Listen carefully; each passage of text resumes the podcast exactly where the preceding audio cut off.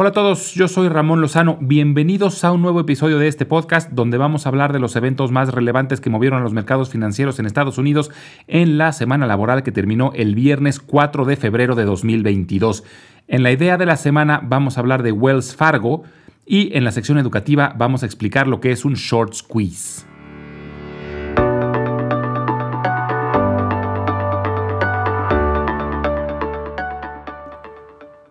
Fue una semana de muchos contrastes, donde la información dominante fueron los reportes trimestrales.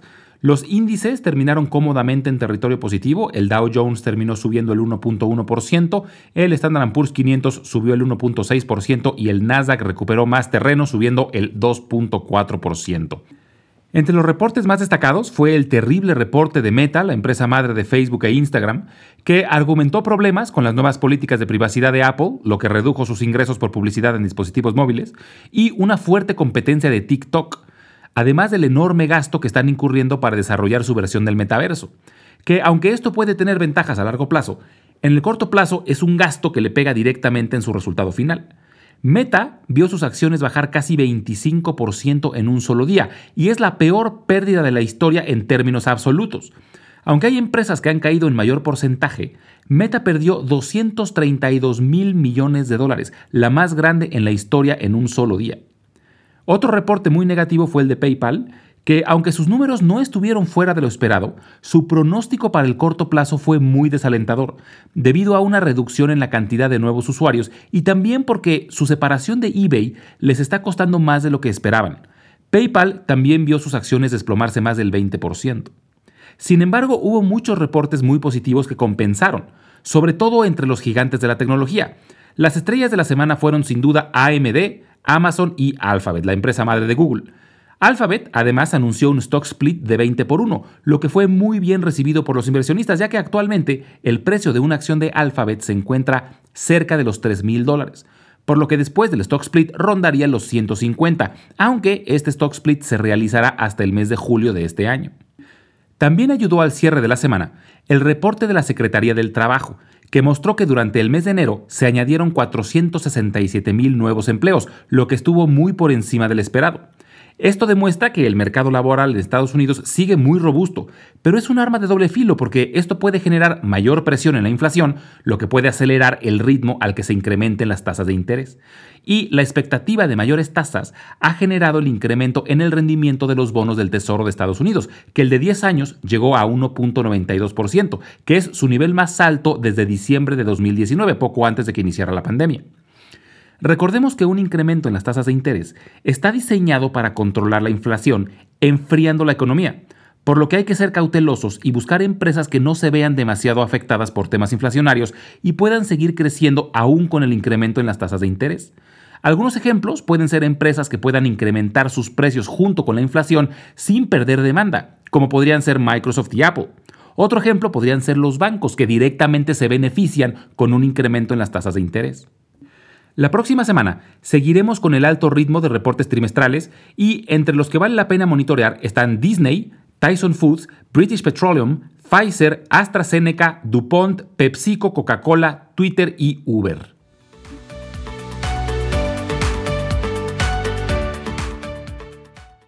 En la idea de la semana vamos a hablar sobre Wells Fargo. Su símbolo es WFC. Wells Fargo es una empresa multinacional de servicios financieros. En pocas palabras, es un banco. Actualmente tiene presencia en 35 países y tiene más de 70 millones de clientes a nivel mundial, y es el cuarto banco más grande en Estados Unidos.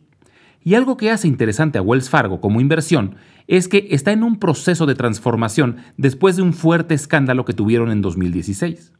En ese año, las agencias reguladoras en Estados Unidos, después de una investigación, detectaron que Wells Fargo abrió más de 1.500 millones de cuentas de cheques y de ahorro y más de 500.000 créditos a nombre de clientes sin que estos dieran su consentimiento. Esto fue causado por un programa de incentivos a sus empleados, donde se compensaba de forma desproporcionada las aperturas de nuevas cuentas y líneas de crédito. Este fraude a sus clientes tuvo muchas repercusiones dentro de la empresa. Para empezar, se les impuso una multa de 185 millones de dólares, la más grande en la historia a una institución financiera, y pagaron más de 3 mil millones de dólares para terminar con el litigio con el Departamento de Justicia. además del incalculable daño a su reputación y pérdidas por el desplome de aplicaciones de nuevos clientes. Posterior a este escándalo, renunciaron varios directores, incluyendo su director general, y se despidió a más de 5.300 empleados, y la Reserva Federal les impuso una restricción en la cantidad de activos que el banco puede manejar. Pero tres años después, en 2019, Wells Fargo contrató a un nuevo director general, Charlie Scharf, con el objetivo de reestructurar la empresa. Charlie Scharf anteriormente fue director general de Visa, la empresa de tarjetas de crédito, y de Bank of New York Mellon, por lo que tiene mucha experiencia dentro de la industria, y poco a poco ha logrado darle la vuelta.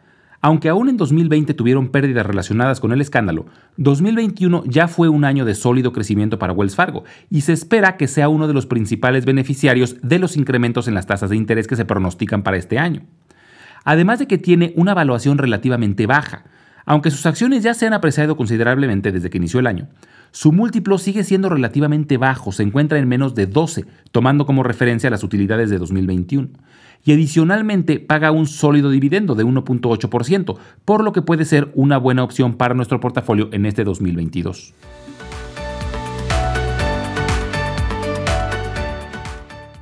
En la sección educativa del día de hoy, vamos a explicar lo que es un short squeeze. La semana pasada, vimos que es posible vender acciones que no tenemos para beneficiarnos de una posible caída en el precio. Y para esto pedimos prestadas las acciones a nuestro broker y adquirimos una deuda, que varía según el precio de las acciones que debemos.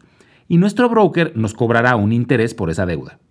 Además de que, como en la mayoría de los créditos, nos piden algo en garantía, que en este caso sería el capital que tenemos en nuestra misma cuenta con el broker. Entonces el broker nos retiene lo equivalente a las acciones que debemos y ese dinero no lo podemos usar para comprar nada hasta que cerremos nuestra posición corta, es decir, hasta que devolvamos las acciones que pedimos prestadas. Por ejemplo, si vendemos en corto 10 acciones de Bank of America a 50 dólares, entrarán a nuestra cuenta 500 dólares, pero esos 500 dólares se quedan como garantía de nuestra deuda, no los podemos usar para comprar otra cosa y se les conoce como margin requirement.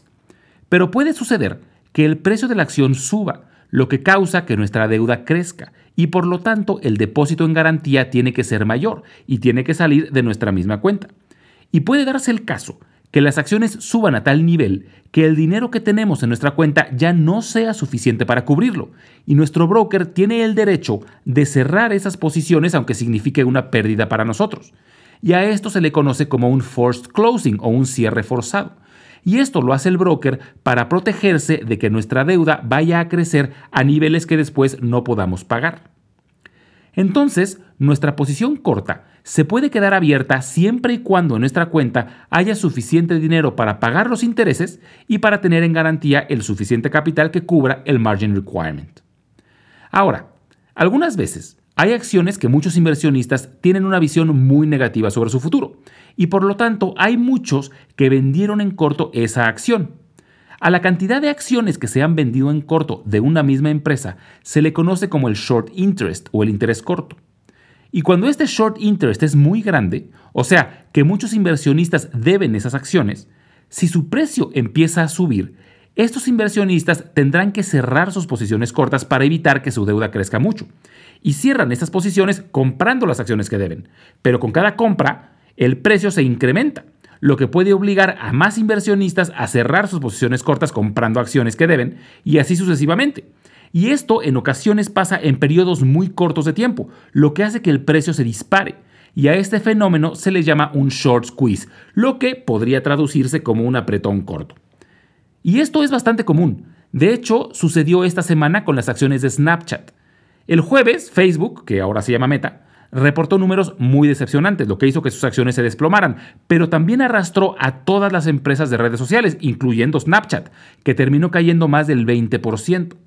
Pero parece que un gran porcentaje de la caída fue debido a inversionistas que vendieron acciones en corto, esperando un reporte igual de malo al día siguiente. Pero el día viernes, Snapchat reportó números muy por arriba de lo esperado, lo que hizo que su acción se disparara casi 60% en un solo día en parte por inversionistas que compraron la acción por los buenos resultados, pero también en gran parte por el short squeeze causado por el cierre de las posiciones de las ventas en corto del día anterior. Y por eso, antes de vender una acción en corto, es importante monitorear el short interest, o sea, la cantidad de acciones que están vendidas en corto. Los dos principales mercados reportan con cierta frecuencia el interés corto de cada empresa. En el caso de la Bolsa de Valores de Nueva York es cada mes y en el caso del Nasdaq es dos veces por mes, por lo que la información no es en tiempo real, pero nos da una buena idea. Y si el short interest es muy grande, digamos más del 10 o 20% del total de las acciones de una empresa, quiere decir que hay un sentimiento muy negativo sobre el futuro de esa empresa, pero también la pone en riesgo de un short squeeze. Que bueno, es un riesgo si la quieres vender en corto, pero si lo que se quiere es comprarla, puede generar ganancias enormes. Un short squeeze crea una apreciación muy rápida en el valor de una acción. Un short squeeze muy sonado fue el que ocurrió a principios del año pasado con GameStop. GameStop era en ese entonces la empresa con el short interest más grande y tenía más del 100% de sus acciones vendidas en corto. De hecho, se reportaba cerca del 140% de sus acciones vendidas en corto, lo que es una locura. Y algunos inversionistas se dieron cuenta de esto y a través de la red social Reddit se pusieron de acuerdo para comprar acciones de GameStop y lograron que el precio subiera lo suficiente para detonar uno de los short squeezes más grandes de la historia. Y en menos de 15 días, el precio subió de los 17 dólares a más de 400 en su punto más alto. Espero que se haya entendido bien el concepto de short interest y de short squeeze. Y la próxima semana vamos a hablar sobre buybacks, que es un proceso por el cual las empresas recompran cierto número de sus propias acciones. Les dejo como siempre mi correo electrónico por si me quieren mandar una pregunta, sugerencia o comentario. Es ramonlog.yahoo.com, ramonlog.yahoo.com y les dejo el blog donde podrán encontrar la sección educativa de episodios anteriores. Es www.ramonlog.com. Muchas gracias y nos escuchamos en el próximo episodio.